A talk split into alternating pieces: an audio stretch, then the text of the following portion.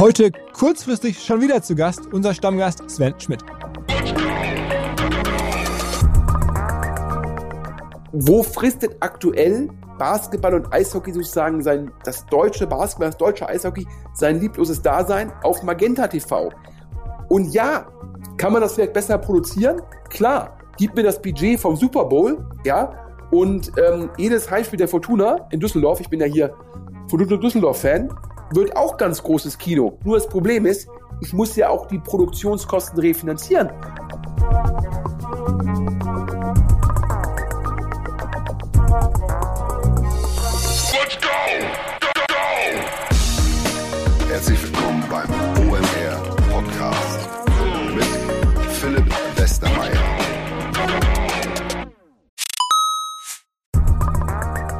Ihr werdet euch wahrscheinlich fragen, warum unser Partner SalesViewer hier so oft im Podcast wirbt. Aber das ist relativ einfach zu erklären, denn wenn wir hier mittels Podcast Reichweite für SalesViewer erzeugen, dann besuchen natürlich auch hunderte von Menschen die Website von SalesViewer und SalesViewer kann dann mit dem eigenen Tool die Website-Besucher oder deren Firmen vor allen Dingen mit Klarnamen entschlüsseln. Also Podcast-Werbung führt zwangsläufig zu immer mehr Website-Besuchern und Website-Besucher lassen sich in Firmen Klarnamen von SalesViewer entschlüsseln entschlüsseln und zu neuen B2B-Kunden machen. Und natürlich, auch wir bei OMR sind sehr zufrieden mit SalesViewer, nicht nur als Kunde, sondern auch als Partner. Wir setzen deren Tool ebenfalls ein zur eigenen B2B-Lead-Generierung und entschlüsseln damit die Website-Besucher von OMR, OMR Reviews oder anderen Tochterfirmen. Man sieht einfach, wer eure Webseiten besucht hat und wofür sich potenzielle Kunden interessiert haben. Neben uns, also OMR, sitzen aber auch noch deutlich größere Firmen wie Stepstone, Avato Systems, Sport5, Talon One oder die Vodafone-Tochter Grand Centrix bereits auf SalesViewer und generieren damit täglich neue B2B-Leads. SalesViewer ist bekanntlich auf unserem hauseigenen Software-Bewertungsportal OMR Reviews das bestbewertete Tool in gleich drei Kategorien und kann jederzeit kostenlos getestet werden. Wer also sehen möchte, wer auf der eigenen Website drauf war und diese Person dann am besten zu Kunden verwandeln möchte, der kann das alles kostenlos ausprobieren. salesviewer.com slash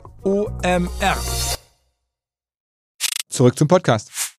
Regelmäßige Hörer dieses Podcasts werden sich wundern, was soll denn nun ein Emergency Podcast mit Sven Schmidt sein? Hat es noch nie gegeben. Das stimmt, der Sven war vor einigen Tagen erst hier zu Gast und kommt ja normalerweise als Stammgast eher so alle paar Wochen oder paar Monate mal.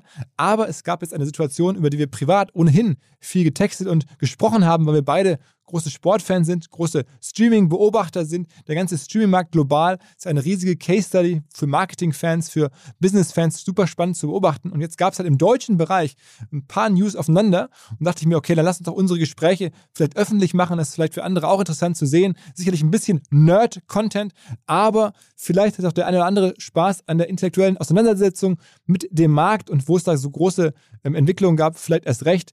Insbesondere ist hier gemeint die Preiserhöhung bei The Zone, der deutschen äh, The Zone zumindest. Da wurden die Preise monatlich fast verdoppelt für die Kunden. Und dann kam die Nachricht, dass der ehemalige Bundesliga-Chef oder DFL-Chef, der Christian Seifert, sich zusammentut mit Axel Springer, um eine neue Sportstreaming-Plattform in Deutschland aufzubauen. Auch sehr ungewöhnlich. Und darüber wollen wir reden. Wir wünschen, oder ich persönlich und Sven auch, natürlich allen, dass die Maßnahmen greifenden Erfolg haben. Aber vielleicht auch spannend, weil gerade Sven da auch eine sehr kritische Sicht drauf hat, ähm, ob das vielleicht wirklich funktionieren kann. Und all das kommt jetzt in dem Sinne direkt rein in mein Gespräch mit Sven Schmidt zum Thema Sportstreaming. Auf geht's!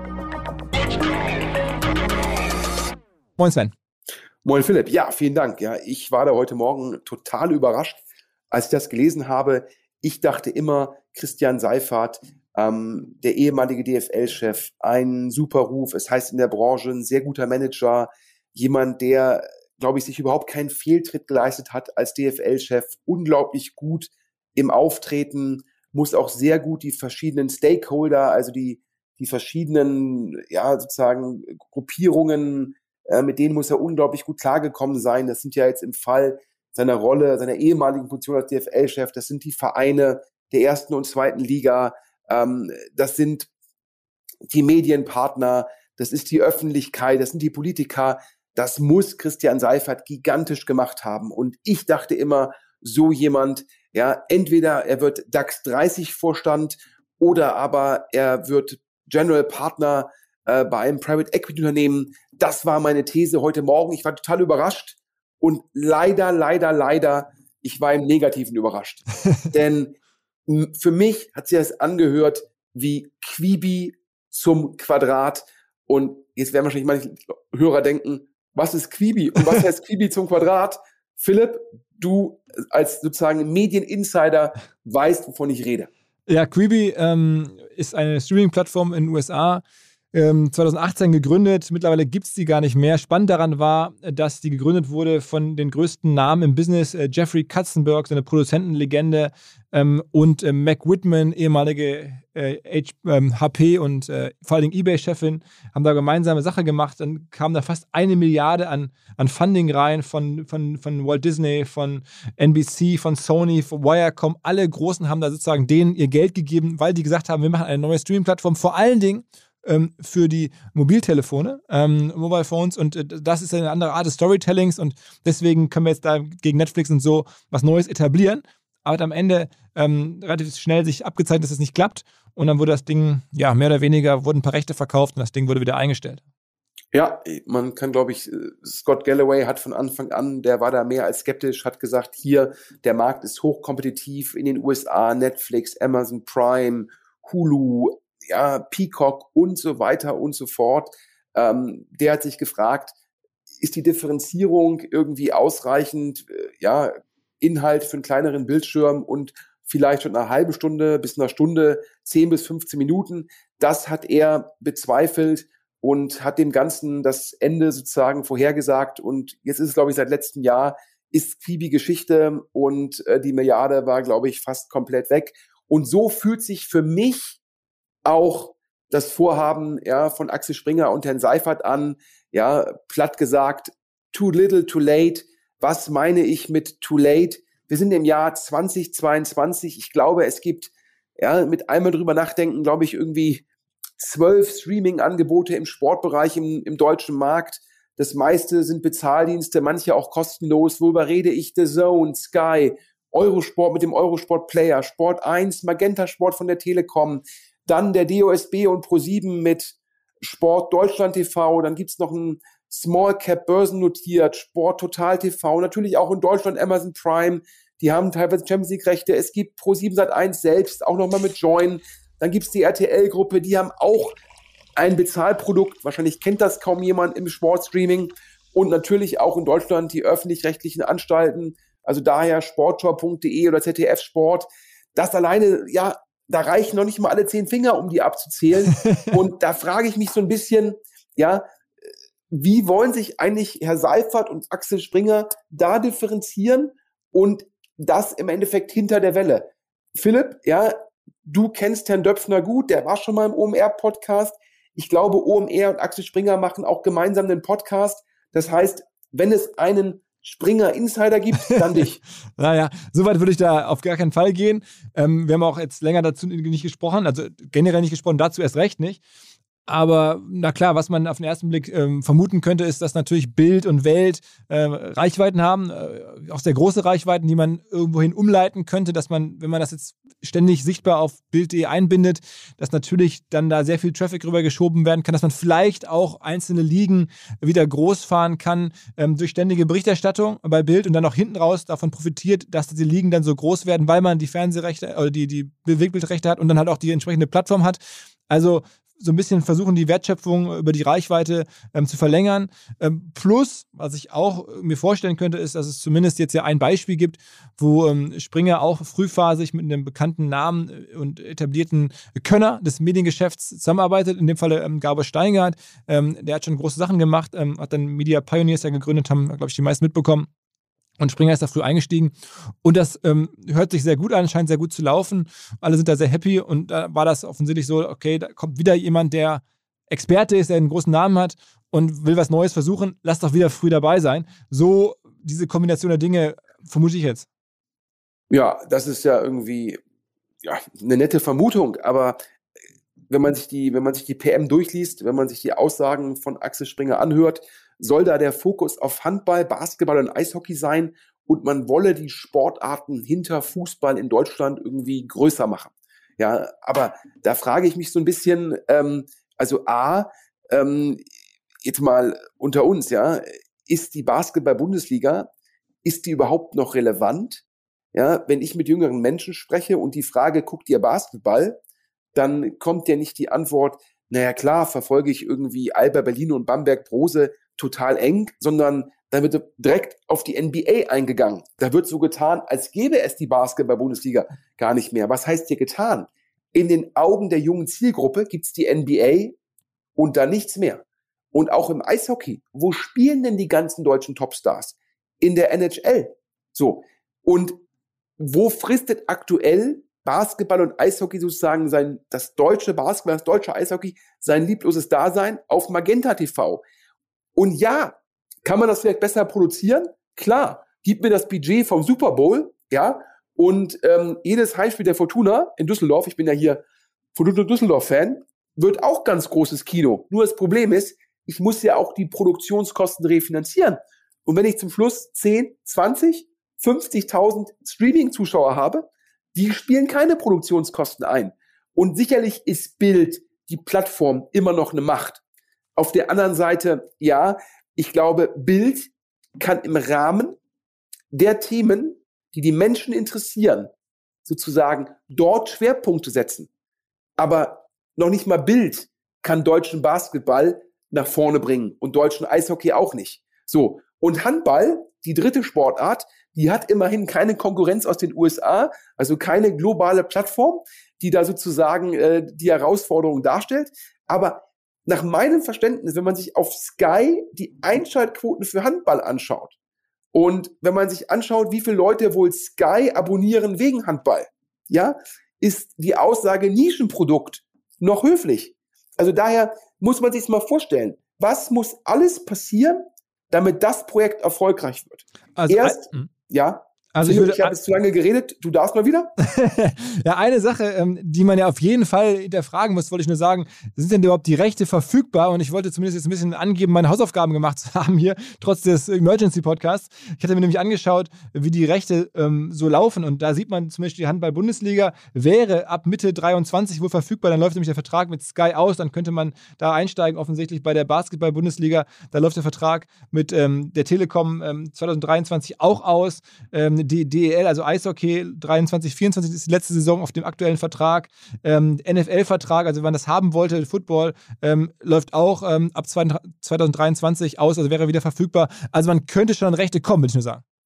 Ja, das ist ja die erste Frage. Kann man an die Rechte kommen? Die zweite Frage ist, was muss man für die Rechte zahlen? Die dritte Frage ist übrigens, wollen Partner die Rechte an der Plattform geben, die erstmal selbst bei Null anfängt?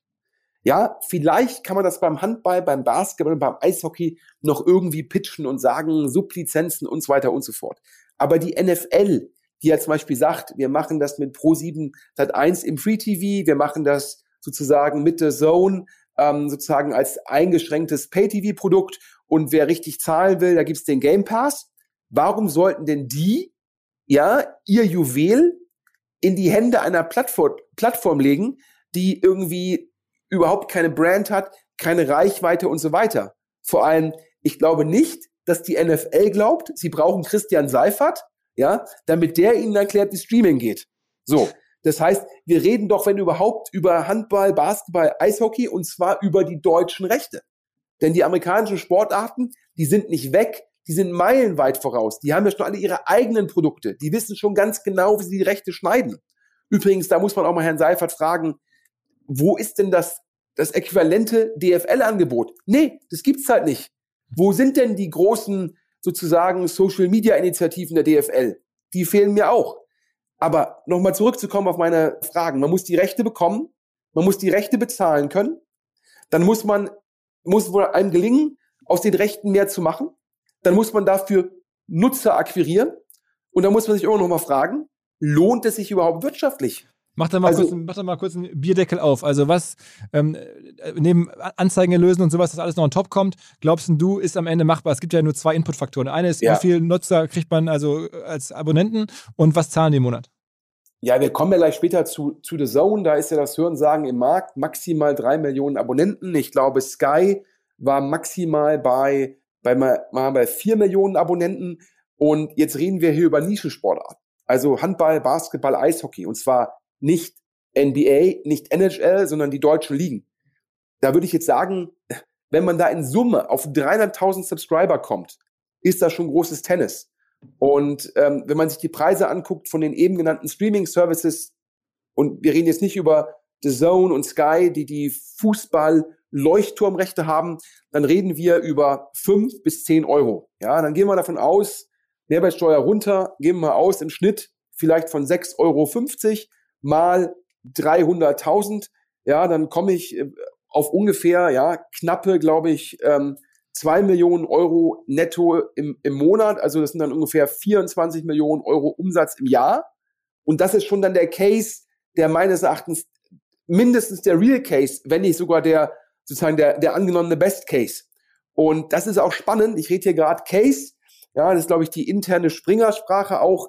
Vor sechs bis sieben Jahren hatte man das schon mal gerechnet bei Axel Springer und hat sich damals dagegen entschieden. Und vor sechs bis sieben Jahren war die Konkurrenzsituation noch viel, viel besser. Das heißt, sechs bis sieben Jahre später, die Konkurrenzsituation richtig bescheiden. Und jetzt mache ich das mit Herrn Seifert und schreibe noch in die Pressemitteilung, eigentlich suchen wir noch einen CEO und einen COO.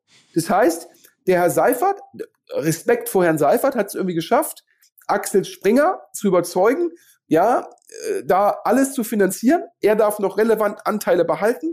Er ist zu Anfang der Gründungsgeschäftsführer, aber es wird ein operatives Team gesucht und ich würde mal sagen, Herr Seifert, Respekt, er nimmt den ganzen Upside mit und äh, Springer hat die Arbeit und das Risiko, also gut von Herrn Seifert verhandelt. Allerdings muss man jetzt fairerweise sagen, ich glaube halt, wird keinen Upside geben, ja, und dementsprechend ähm, ist auch gut verhandelt, aber das Verhandlungsgeschick hätte sich noch mehr gelohnt, wäre das zugrunde liegende Projekt, hätte es auch eine Chance gehabt. okay, also harte Aussage. Ähm, sagen wir mal, besonders skeptisch kann man sein gegen dem Projekt wahrscheinlich, wenn man äh, diese The Zone-Preiserhöhung sich nochmal anschaut, weil die sagt ja einiges über den Markt aus. Also da ist irgendwie jemand hingegangen, hat irgendwie mal über Nacht die Preise verdoppelt oder verdoppeln müssen, äh, der eigentlich super Recht drin hat, also die Champions League und sonst was. Ähm, aber scheinbar, ja, lassen sich nicht mehr Nutzer auf dem Niedrigpreis ähm, akquirieren, sodass man jetzt auf der bestehenden Basis versucht, dann halt irgendwie über, über, über, über, den, über den Preis zu gehen. Ähm, ist zumindest kein gutes Zeichen. Ja, definitiv nicht. Also ich war total überrascht, als ich das letzte Woche gesehen habe. Ich habe dir ja direkt irgendwie eine WhatsApp-Nachricht geschickt, weil ich es kaum glauben konnte. Also erste Aussage, wenn es bei der Zone gut laufen würde, ja, würde man nicht so die Preise erhöhen. Was haben die gemacht? Die haben vor der Saison gesagt, wir haben jetzt mehr Bundesliga-Rechte, wir haben die Champions League fast exklusiv. Liebe Nutzer, wir müssen den Preis erhöhen von 12 auf 15 Euro. Das haben alle verstanden, fanden alle valide.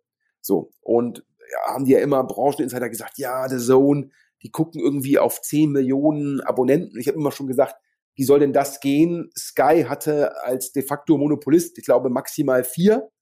Und ähm, zu Premierezeiten wahrscheinlich, ne? Ja, ja, richtig, ja. Und wie soll, wie soll man jetzt sozusagen äh, The Zone da irgendwie in der Wettbewerbslage irgendwie auf 10 Millionen Subscriber kommen? So. Und ähm, ja, und jetzt haben die die Preise erhöhen müssen und ein klares Zeichen, dass die Skalierung der Abonnenten halt nicht funktioniert und auch ein Zeichen, dass die Investoren, also äh, man hat ja diesen sozusagen russisch-amerikanischen Multimilliardär. Allerdings haben die auch externe Investoren aufgenommen und haben auch angeblich noch Geld gesucht, dass die, dass da die Geduld ein bisschen am Ende ist und wahrscheinlich von oben, ja, die Ansage gekommen ist, ihr müsst jetzt sozusagen da euer Cashflow-Problem lösen. Denn die Nettokosten sind nach Hören sagen Minimum 750 Millionen Euro für ein Jahr bei der Zone Deutschland alleine. Wie kommt das zustande?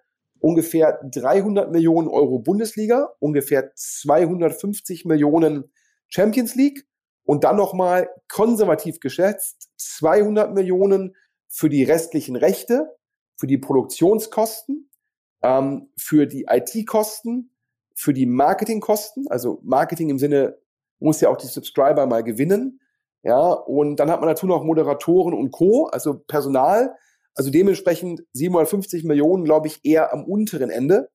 Was heißt das? Man braucht 75 Millionen Euro brutto pro Monat, um das Ganze gegen zu finanzieren. Ja, ähm, und äh, dementsprechend, ähm, so erkläre ich mir das Pricing, nach Hörensagen hat nämlich The Zone knapp drei Millionen Abonnenten, also nicht zehn, sondern knapp drei Millionen. Ja, und wenn drei Millionen Abonnenten irgendwie 15 Euro brutto zahlen, sind das, ähm, ja, sind das eher so 37,5 Millionen Euro und nicht, ähm, und nicht im Endeffekt, ähm, nicht die guten ja, 60 ähm, netto, die man sozusagen dann eher bräuchte. Oder ähm, und dementsprechend klar. Und dann hast du, merkst du halt, du hast jetzt die Bundesliga und zwar Freitag und Sonntag exklusiv. Du hast die Champions League, ja, bis auf ein Spitzenspiel am Dienstag bei Amazon Prime auch exklusiv. Und trotzdem skalieren deine Subscriber-Zahlen nicht. Und dann sagt halt jemand, ja, jetzt hier, wir finden jetzt keine Investoren, die das weiter gegenfinanzieren wollen. Und jetzt bitte mal monatlichen Beitrag irgendwie erhöhen. Und das Spannende ist es, ja, wenn man jetzt mal von den 30, 3 Millionen 20 Prozent Churn abzieht, kommt man auf zweieinhalb Millionen. Wenn die alle 30 Euro zahlen, kommt man genau auf die 75 Millionen Euro brutto pro Monat, die man wahrscheinlich braucht, um die Kosten zu decken. Also daher, boah, Unser Partner Vodafone, also die Kolleginnen und Kollegen aus Düsseldorf, haben eine neue Kollaboration am Start und zwar mit Microsoft. Viele kennen und wissen das schon zu schätzen, also die Vorteile von flexibler Zusammenarbeit in Echtzeit, Cloud-Datensicherung, Updates und so weiter. Das alles steht zur Verfügung natürlich für Vodafone-Kunden oder solche, die es werden wollen. Außerdem hat es den Vorteil, wer jetzt zu Microsoft migrieren möchte. Vodafone Geschäftskundenexperten helfen dabei, auch bei der Migration von Daten und Mails, all diesen Themen und auch im laufenden Betrieb wird man natürlich nicht alleine gelassen. Vodafone supportet jetzt auch Microsoft 365 ganzjährig für seine Kunden. Ein Argument, glaube ich, für Vodafone, auch ein Argument für Microsoft 365. Wer sagt, ich bin schon Vodafone-Kunde oder ich bin interessiert an Microsoft, informiert euch. Alle Details stehen unter vodafone.de slash Microsoft 365, also Microsoft 365 in Zahlen. Zurück zum Podcast.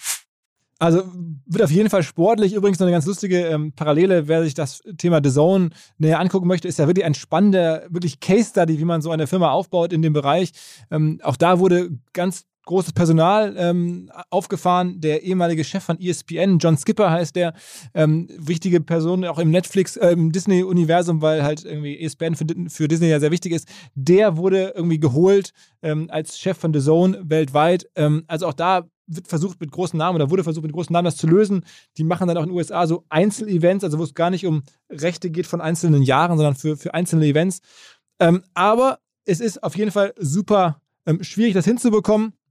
Und ich hätte am Ende gedacht, aber das ist nur meine, meine Jugendträume, wenn ich die Chance gehabt hätte. Und der Uli Hoeneß, der hat mir hier im Podcast erzählt, er hätte am liebsten mal den Herrn Seifert zu Bayern geholt. Ich glaube, in der, in der Situation, wo bei Bayern auch die ganze Thermik noch ein bisschen unklarer war, muss man sagen. Aber zumindest, ähm, wenn ich jetzt die Wahl hätte zwischen dem Projekt und ähm, vielleicht der Rolle von Oliver Kahn heute, würde ich, ähm, ah, zumindest der Oliver Kahn sich einen Job. Ja, also äh, du beziehst jetzt wieder auf das äh, Quibi zum Quadrat-Projekt von Christian Seifert und Axel Springer. Ähm, ja, ich glaube, da, wenn wir hier in vier, fünf Jahren nochmal diesen Podcast noch weitermachen zusammen, ähm, werden wir da wahrscheinlich genauso genussvoll äh, auf unsere Vorhersage zurückgucken, wie Scott Galloway auf seine in Bezug auf, auf Quibi, ja. Du siehst ja bei der Zone, es ist unglaublich schwierig, ähm, im Sportrechtemarkt äh, sozusagen, wenn man, da, wenn man da auf der Käuferseite ist, das gegen zu finanzieren. Und, ähm, und da sind ja Leute mit tiefen Taschen angetreten und äh, die ein ganz, was ganz Großes vorhatten, das Netflix für Sport zu bauen. Ja, und auch die haben festgestellt, dass das in einem Markt, äh, wo halt viele Leute diese Sportrechte bieten, unglaublich schwierig ist. Sportrechte im Free TV in den USA, da wird ja teilweise mehr geboten, als die einspielen, weil die Sportrechte wichtig sind, um dann andere Programme sozusagen dann mit diesen Zuschauern in Anführungsstrichen zu befeuern. Und das natürlich jetzt im Pay-TV ist diese, dieses Vorgehen halt nicht möglich, sondern muss halt gucken, wie kriege ich es da halt dann ähm, entsprechend äh, refinanziert. Und ja, das scheint halt schwierig zu sein, ja. Und ich glaube, bei der Zone, äh, da ist jetzt einmal der Vorschlaghammer rausgeholt worden. Und das ist das größte Pricing-Experiment, was man so durchführen kann. Ich bin da ja Bestandskunde und da merke ich gerade, das ist alles nicht so durchdacht, denn zum einen kriege ich jetzt irgendwie immer so Pop-ups, wo drin steht, dass ich halt erst ab 1. Juli oder 1. August betroffen bin und aktuell noch gar nicht betroffen bin. Ähm, also da, da, scheinbar kündigen so viele Bestandskunden, dass sie jetzt in die Gegenkommunikation müssen. Was haben sie dabei nicht bedacht? Ja, im Sommer haben sie fast keine relevanten Live-Rechte. Und dann, wenn Leute erst recht kündigen, du kann, man kann bei The Zone, wenn man auf einem monatlichen Vertrag ist, immer kündigen und aussetzen. Und wenn Leute einfach mal sagen, jetzt setze ich mal Juli, August, September vielleicht einfach mal aus. Also daher, ähm, das, da hat man gemerkt, ähm, bei der Zone reagiert Panik und ähm, bei ähm, Herrn Seifert sozusagen, der denkt sich, Mensch, habe ich ja super verhandelt und bei Axel Springer, ähm, ich habe keine Ahnung, äh, was da gedacht worden ist. Ähm, wie gesagt, gibt Ich glaube, die Verlängerung der Wertschöpfungskette könnte es sein, also der Wertschöpfungskette äh, Bild und der Reichweiten dort. Aber es ist ja einfach ein spannendes Projekt und ich. Ja, aber, aber, wenn, aber wenn das so einfach wäre, dann hätte man ja auch einfach sagen können, ähm, liebe Freunde von The Zone, wir liefern euch jetzt zwei bis drei Millionen Subscriber und ihr zahlt uns dafür ähm, ja Cost per Acquisition von keine Ahnung ähm, 50 bis 100 Euro, ja und, ähm, Aber dann gehört das Asset nicht. Dann, dann schicken sie das für einmalige Zahlung, den ganzen Traffic, immer zu The Zone und The Zone baut über die Zeit ein wertvolles Asset auf. Die wollen wahrscheinlich selber, wenn sie jetzt jemanden abstellen, der permanent über die Basketballliga, die Eishockeyliga, Handballliga schreibt, auch, dass am Ende diese ganze Traffic-Verschiebung natürlich irgendwie ein Asset reinfließt, das sie kontrollieren können. Ne? Ja, aber nochmal, man hat sich ja gar nicht die Frage gestellt, ob das Produkt deutscher Basketball und äh, deutsches Eishockey überhaupt noch eine Zukunft hat. Ja, wenn man glaubt, man kann alleine mit einem Medium einen, ich sag mal, höflich gesagt, zweitklassiges Asset ganz groß machen, dann hätte man ja auch sagen können, äh, wir gehen jetzt mal auf die German Football League und bauen daraus einen Konkurrenten zur NFL.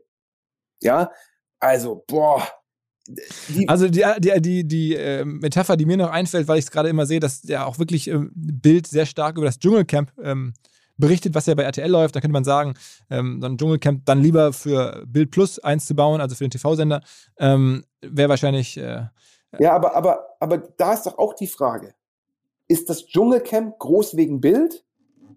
Oder greift Bild ein Thema auf, was auf RTL schon groß ist? Hm. Die Einschaltquoten beim Dschungelcamp, die waren auch schon groß, bevor Bild darüber extensiv berichtet hat. Hm. Das heißt, das ist ja mein Punkt die, die Frage ist ja immer nach der Kausalkette, nach der Ursächlichkeit. Und mein Argument war, Bild kann im Rahmen von vorhandenen Interessen Akzente setzen. Aber ich glaube nicht, dass Bild in der Lage ist, in einer zersplitterten Medienlandschaft, wo wir Fernsehsender haben, Streaming-Angebote, Social Media und so weiter und so fort, kann Bild nicht sagen, ich mache jetzt die deutsche Basketball-Bundesliga interessant. Also, wenn man das wirklich im Verlagshaus in Berlin glaubt, ja, dann sollte man mal irgendwie ein bisschen weniger Kool-Aid trinken, ja. ähm, das, das, ist, das, ist, das ist vermessen, ja. Also sicherlich ist Bild eine sehr spannende Plattform, aber ich glaube, wenn ich mich, ich habe es gelesen, das Bild äh, ja, hat glaube ich was, 700.000, 800.000 Subscriber. Und das ist ja die Kernmarke und unglaublich viele Artikel sind im Endeffekt in der Zwischenzeit Bild Plus. Und da hat man nicht die Million geknackt. Und ich glaube, das Produkt, was kostet das? Gibt es immer wieder Promotions, fünf Euro, ja, ich weiß es nicht genau, aber ungefähr fünf plus, fünf Euro plus minus. So. Und jetzt sagt man halt, okay, ja, das klappt nicht, aber über unsere Plattform machen wir jetzt den deutschen, retten wir jetzt den deutschen Basketball. Aber, äh, also, ähm, die, ich glaube, dass, also bei, bei Bild Plus höre ich zumindest, dass die Resonanz da immer besser wird. Das wächst ja weiter. Ne? Und vielleicht sind die Zahlen auch höher als, man, als die 700.000. Vielleicht liegen sie schon noch bei ein paar Millionen. Kann nee, ja das sein. ist bekannt gegeben worden vor kurzem. Okay. Also, am Ende ähm, unseres Emergency Podcasts ist das natürlich jetzt auch alles ein bisschen Spekulation und, und Theorie, aber es ist ein extrem spannendes ähm, Experiment, wo es Bock macht, als, als medieninteressierter Mensch oder als Marketing, sportinteressierter Mensch das zu beobachten. Deswegen haben wir es gemacht und wir wollten ja am Ende einfach nur kurz da den Bierdeckel präsentieren und die Gedanken dazu, die wir uns per WhatsApp hin und her geschickt hätten, äh, als, als quasi Art Hobby. Ähm, in dem Sinne sage ich erstmal ähm, vielen Dank für die Einschätzung, Sven, und wir hören dich hoffentlich demnächst im regulären Podcast Podcast wieder, beziehungsweise äh, passenderweise sprechen wir ja äh, demnächst in Los Angeles ähm, mit dem Alex Steinfort, dem Gründer der NFL, ähm, dem Geschäftsführer der NFL in Deutschland, wenn wir beide beim Super Bowl sind. Ja, und dann äh, werden wir mal die Produktionskosten eines Super Bowls vor Ort so ein bisschen uns anschauen. ja, analysieren. Und, Dienstreise. Äh, Klasse Dienstreise. Können wir noch mal, kannst du dann Herrn Döpfner ein paar Vorschläge schicken, dass du sagst einfach, Herr Döpfner, Sie haben vollkommen recht, man kann da mehr aus so einem deutschen Basketball-Bundesligaspiel machen. Also geben Sie mir einfach so ein Produktionsbudget von zwei Millionen Euro pro Spiel und ich als OMR produziere Ihnen einfach so eine geile Halftime-Show. also dieses Halftime-Show-Werbevideo alleine macht schon Bock auf die Reise. Ähm ja, aber das Video alleine hat wahrscheinlich irgendwie die gesamten Produktionskosten der Basketball-Bundesliga für ein Jahr hat das scheiß Video von der NFL gekostet. okay. Also ihr müsst mal googeln, bei YouTube gibt es das irgendwie, wo all die ähm, Halftime-Artists, irgendwie Eminem und Mary J. Blige und wer da alles dabei ist, ähm, also äh, Kendrick Lamar, äh, wird auf jeden Fall eine gute Show, ist auch ein geiles Video. In dem Sinne, Sven, danke dir und äh, bis die Tage ähm, im Flieger. Vielen Dank, bis dann. Tschüss. Ciao, ciao. Was mir bislang überhaupt gar nicht klar war, ist, jeder Hersteller von Produkten jeglicher Art kann ein Volksprodukt sein in Kooperation mit der Bild. Das ist insofern natürlich spannend, weil die Bild eine Wahnsinnsreichweite hat, fast 50 Prozent der deutschsprachigen Bevölkerung erreicht und halt dieses Label Volksprodukt vergibt an Partner. Seit 21 Jahren machen sie das. Mittlerweile gibt es 220 verschiedene Volksprodukte und es werden weitere gesucht. Es gab schon Zahnbürsten, Volksakkus, aber auf der Website habe ich gesehen, sie suchen zum Beispiel einen Partner für eine Volkszahnzusatzversicherung oder für eine Volkspizza oder für einen Volksstaubsauger. Also, wer solche Produkte herstellt und auch in größerer Kapazität produzieren könnte, denn erfahrungsgemäß spricht der Verkauf nach einer solchen Kampagne ziemlich an, wendet euch bitte an einen Vermarkter, der Bild. Die Firma heißt Media Impact. Und Media Impact sagt übrigens auch, dass 80% derjenigen, die schon mal eine Kampagne in dem Bereich gebucht haben, das wieder tun. Wer jetzt hier erstmals von dieser Möglichkeit gehört hat, bekommt auf seine erste Buchung auch ein Media-Bruttovolumen von 220.000 Euro on top. Wendet euch dazu bitte direkt an Media Impact ein Wort www.ftf.de slash Bild slash Volks-Produkt und erwähnt einfach im Gespräch mit den Ansprechpartnern und Ansprechpartnern dort, dass ihr über OMR kommt und dann gibt es diesen Zuschlag. Zurück zum Podcast. Dieser Podcast wird produziert von Podstars bei OMR.